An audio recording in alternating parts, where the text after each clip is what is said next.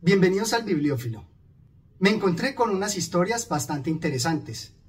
Y es que Robert Graves se ha hecho un puesto en la literatura relacionada con la antigua Grecia y Roma. Si bien estas historias pueden ser muy cortas, poco profundas y no muy detalladas, hay algunos libros que con algunas expresiones, o en este caso, con una interpretación que le da un espíritu a la obra, las vuelve magistrales e inolvidables. Este es el caso de Dioses y Héroes de la antigua Grecia de Robert Graves. Acompáñenme para ver por qué esta obra resultó tan cautivadora.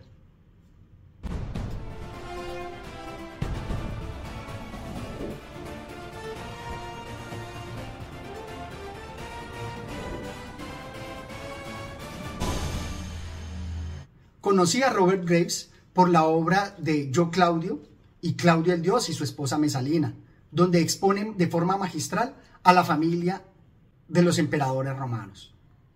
Y acá, con la interpretación que nos va a hacer de los dioses, también nos los va a presentar como una familia. ¿Acaso pudo haber sido esta su inspiración para su obra más conocida? Dice así. Los doce dioses y diosas más importantes de la antigua Grecia, llamados dioses del Olimpo, pertenecían a la misma grande y pendenciera familia. Menospreciaban a los anticuados dioses menores sobre los que gobernaban, pero aún menospreciaban más a los mortales. Creo que con esta interpretación tan aguda le va a dar una gran profundidad a los mitos.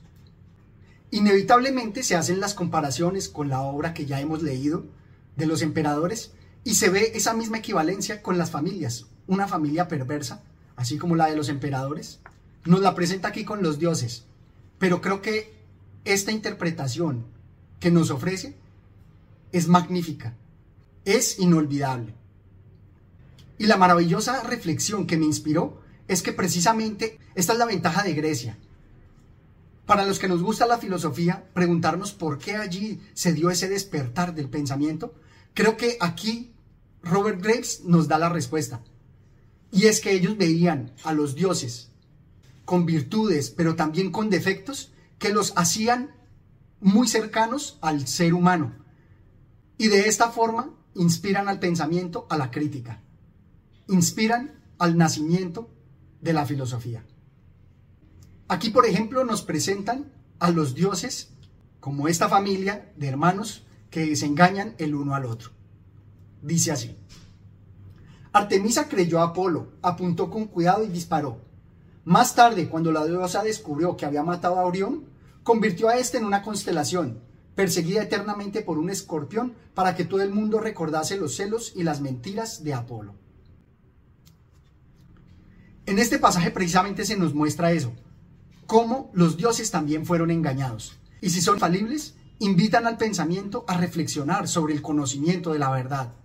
Creo que por eso, a diferencia de otras regiones donde la religión es tan absoluta, tan infalible, en donde Dios nunca se equivoca, pues no da margen a que las personas ejercitemos el pensamiento y descubramos otras verdades. Reflexionemos. Por eso es que en Grecia se dio ese florecimiento del pensamiento, porque los dioses no eran infalibles. Y en este pasaje también nos muestra las explicaciones que se dan a la genealogía de las constelaciones, algo que todavía disfrutamos en el firmamento, con las imágenes y las historias que tienen detrás. Y lo más interesante de estas historias es que también presenta todos los matices. En algunos casos nos quiere describir el origen, por ejemplo, de una constelación, pero también, como todos los mitos, busca ejemplarizar busca enseñar a los conciudadanos algunos principios importantes de conducta, como acá.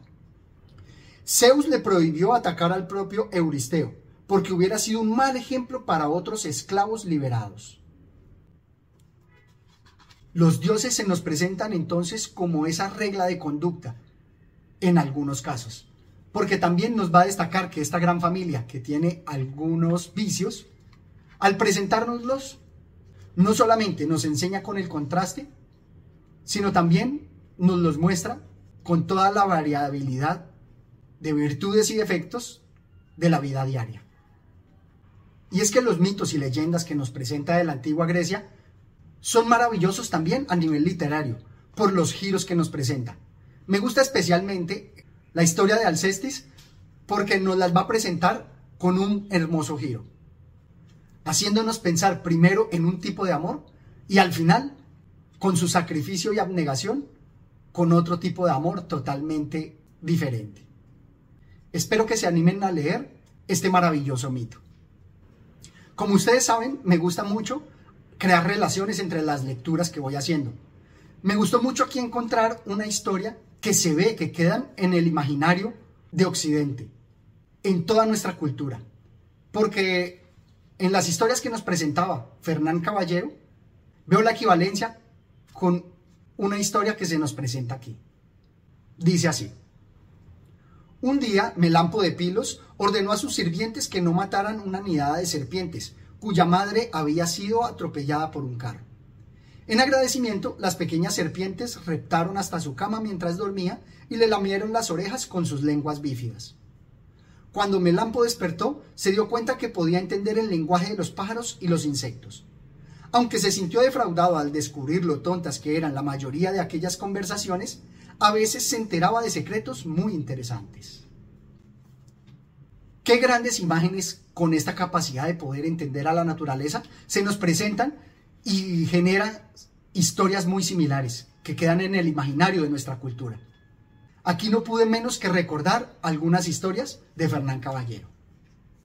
Asimismo, me gustó enormemente encontrar que Apolo, una de las deidades más representativas de los oráculos, reconoce que los oráculos son ambiguos. Nos dice así Apolo.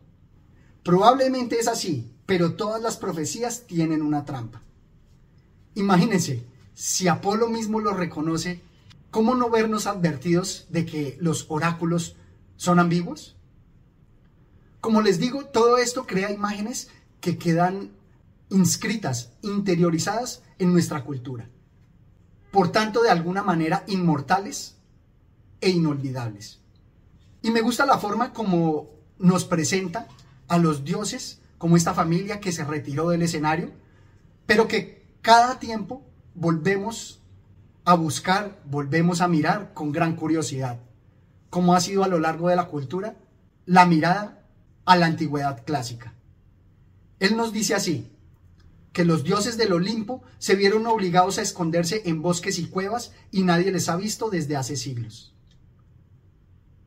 Pero también con esto que nos dice, nos remarca que podemos visitarlos en sus cuevas o alguna vez, cuando los veamos pasearse en las plazas y en los mercados, volver a descubrir la magia que nos presentan en la cultura. Esto es todo cuanto tenía por compartir con ustedes. Espero que se animen a leer esta maravillosa obra. E insisto en la maravillosa reflexión que me presentó, que Grecia despertó el conocimiento en el hombre debido a esa mirada crítica que dio a los dioses, al verlos falibles, al verles sus defectos. No olviden suscribirse al canal y dejarme sus comentarios. Hasta una próxima oportunidad. Gracias.